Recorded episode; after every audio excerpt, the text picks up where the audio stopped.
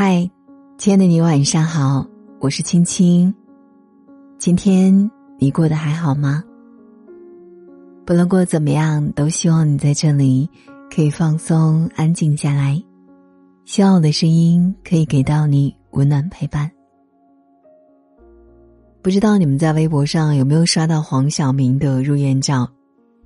他的配文是：“人还是不能放纵自己。”照片里，黄晓明打着点滴，蔓延至整个手臂的荨麻疹，看上去颇为骇人。原来就在前一天，黄晓明深夜放毒，晚上十一点半，面前摆满了烤海肠、野馄饨、百花蛇草水，一众青岛硬菜，一边大饱口福，一边还热情的和网友互动：“烤鸡心最好吃，我大吃一口，减肥的我也很受伤。”被粉丝调侃后，他表示一样只吃一口。结果我们也看到了，上秒黄晓明还跟大家嘚瑟，发起美食共享；下秒肠胃炎和急性荨麻疹向他接连投送。对荨麻疹有一定了解的人都知道，病情可轻可重，轻则皮肤出现风团和血管性水肿，重则累及消化道和呼吸道，乃至危及生命。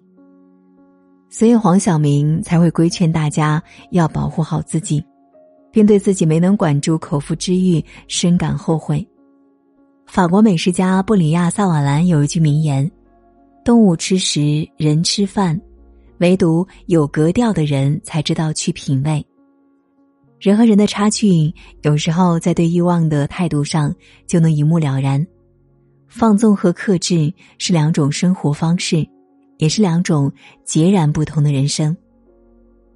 看过一八一八黄金眼的一个街头采访，当记者将镜头对准那些光鲜亮丽的年轻人，询问他们是否会去体检，是否敢看自己的体检报告时，百分之六十二点六的受访青年表示平时压力很大，怕体检查出问题；百分之六十三点六的人则有过害怕看体检报告的经历。当你再次询问其中的原因时，你会得到这些答案：熬夜、通宵、胡吃海喝，不健康的生活方式已经深入骨髓。他们宁可掩耳盗铃，成为那个装睡的人，也不愿放弃那些今朝有酒今朝醉的快乐日子。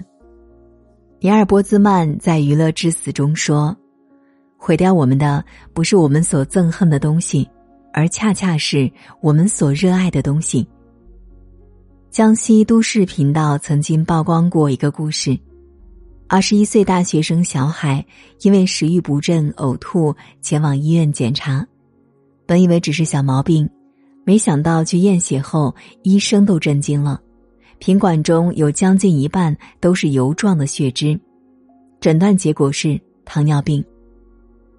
小海和家人难以置信，在医生的反复询问下，真相被揭开。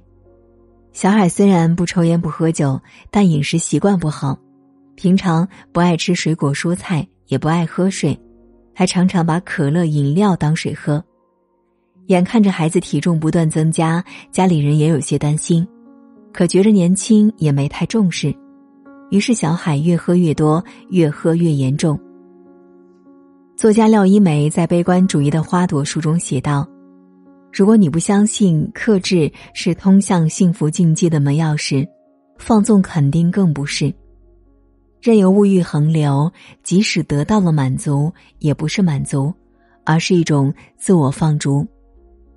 行为经济学上有一个非常著名的实验，来自动物研究中心的十九只黑猩猩，和来自哈佛大学的四十个学生被研究人员。分成两大阵营，开展了一场比赛。研究人员给黑猩猩两份葡萄，给人类准备了两份巧克力等极具诱惑的美食。参赛者要么立刻吃掉两份食物，要么忍耐两分钟就可以得到六份食物。结果让人大跌眼镜，百分之七十二的黑猩猩选择了等待。而来自哈佛的那群学生，却只有百分之十九的人愿意等待。这就是经典的双曲贴现理论。当一个人被欲望驱使，被眼前利益诱惑，就会失去更大的收获。大家可能都读过梁实秋的那句名言：“不吃是为了吃。”晚年的梁先生因为患有糖尿病，对甜食有一定的禁忌。有一次，他与朋友们聚餐，熏鱼、什锦炒饭、冰糖肘子，这些都曾是梁先生的大爱。可当他们被一一端上来时，梁先生纹丝不动。众人会意，以为梁先生已经成了糖的绝缘体。没想到，当最后的八宝饭上桌，梁先生竟然大快朵颐。大家不解，梁先生笑着解释道：“先前的那么多美食我都不吃，就是为了把配额留给我最喜欢的八宝饭啊。”聪明的人能分得清主次，拎得清什么是及时享乐，什么是长远利益。因为低级的欲望也许放纵就能获得。但高级的欲望，只有克制才能拥有。还记得去年刷屏那张北大六零后杨宝学教授每日作息时间表吗？五点二十一起床洗漱，五点二十八准备早餐六十个俯卧撑，五点四十三早餐看微信，五点五十九淋浴着装，六点十一出发上班听广播。随后修改书稿、开组会等，十点二十中餐，十二点二十五开始工作，十七点四十吃完晚餐，十八点二十五健身，二十二点四十五休息，每天的时间精确到分钟，被安排的满满当当。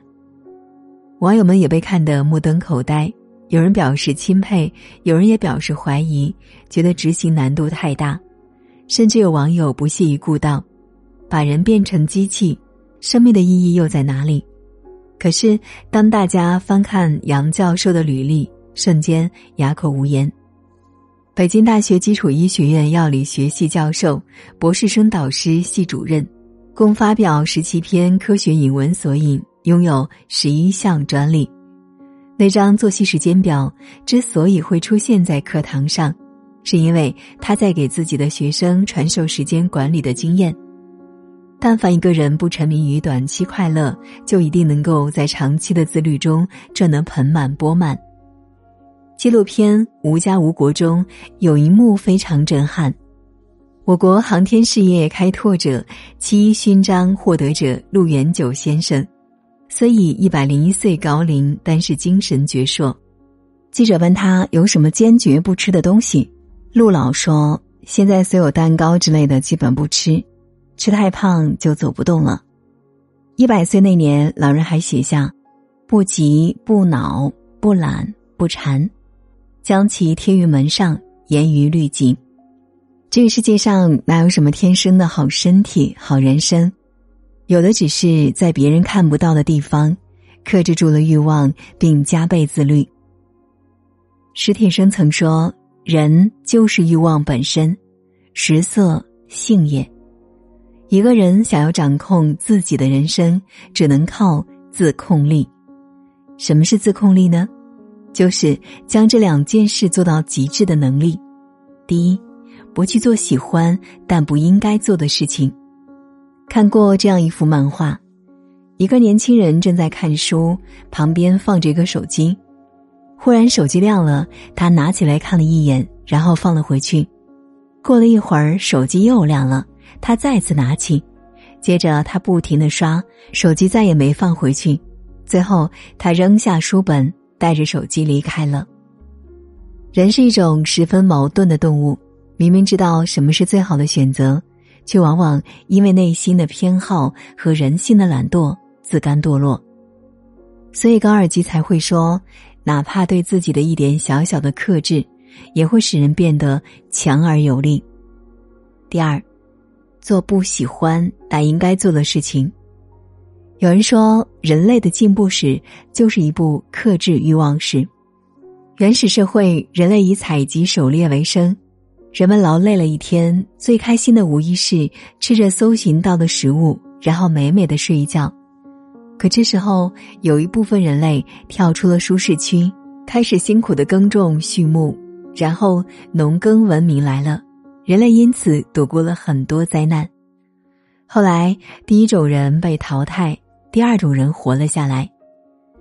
人生在世，没有人不喜欢享乐，可唯有学会克制，人生才有可能躲开更多苦痛，渐入佳境。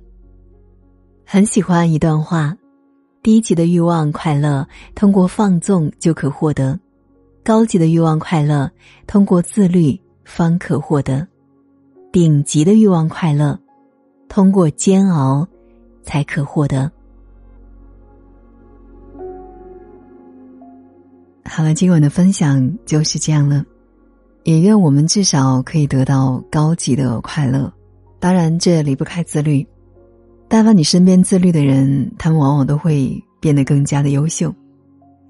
当然，我知道自律不是一件容易的事情，但是。